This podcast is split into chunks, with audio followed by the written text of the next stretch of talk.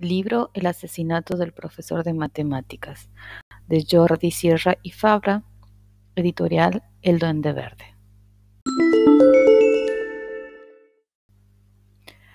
Un profesor propone a sus alumnos un juego como examen para probar las matemáticas.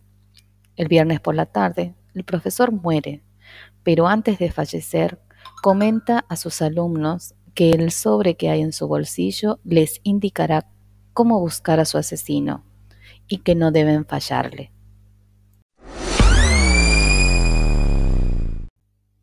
Capítulo 19. Sabrina Cayo y Mesías Ignacio, Escuela Media Virgen de la Merced.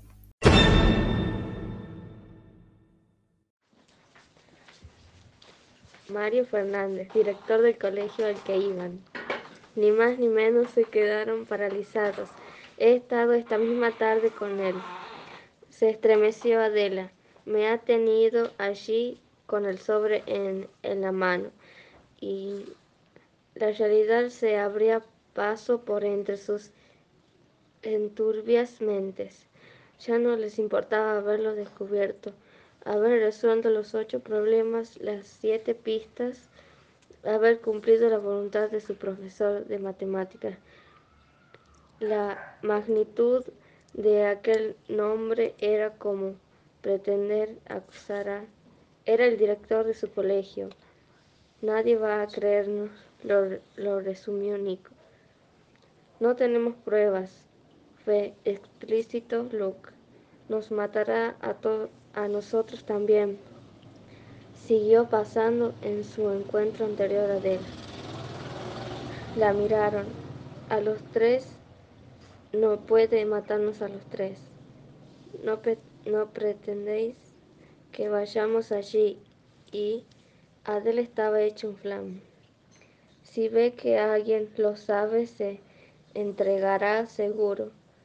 Vaticino Luke. No se va a escapar, como dijo el, el Fepe. Puso la evidencia decisiva Nico. Escapar. ¿Qué hora es? Faltan nueve minutos para las seis. No fue premeditado ni lo hablaron, solo fue instintivo.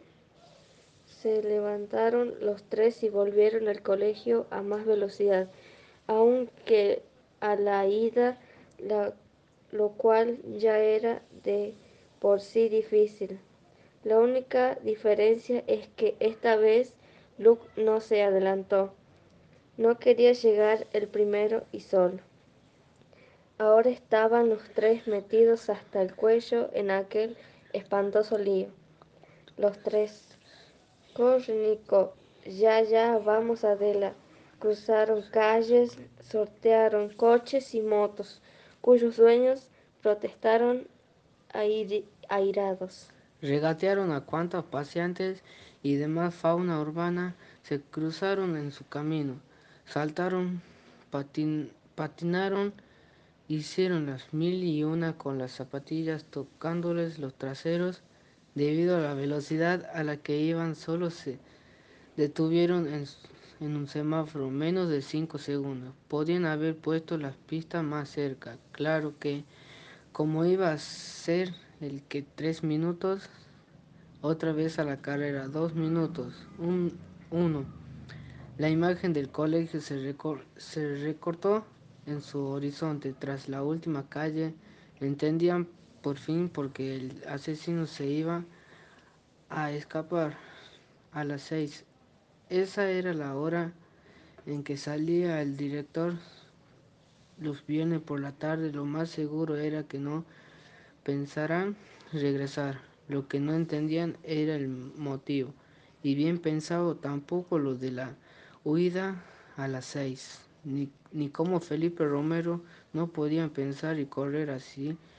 Así dejaron de pensar, hicieron los últimos metros a una velocidad de infarto, sobre todo, los, sobre todo para Nico, y se precipitaron sobre la puerta del colegio, todavía abierta en el mismo instante en que el campanario cercano sonaba la primera de las seis campanas horarias.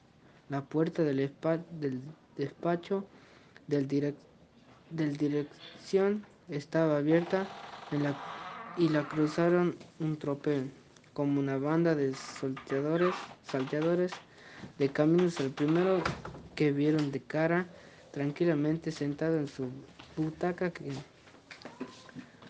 fue Mariano Fernández, el director, el asesino sonriente con las yemas de los dedos unidas apoyadas sus extremos bajo la barbilla, tan tranquilo como feliz, pero allí había alguien más, una visita.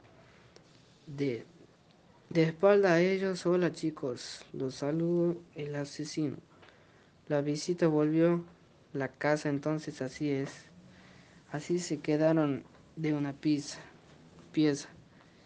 Helados blancos porque allí estaba el asesino, o mejor llamarlo, ya el presunto asesino asesinado más sano que unas Pascuas igualmente sonriente solo los solo que ha acentuado lo, acentuándolo de oreja a oreja.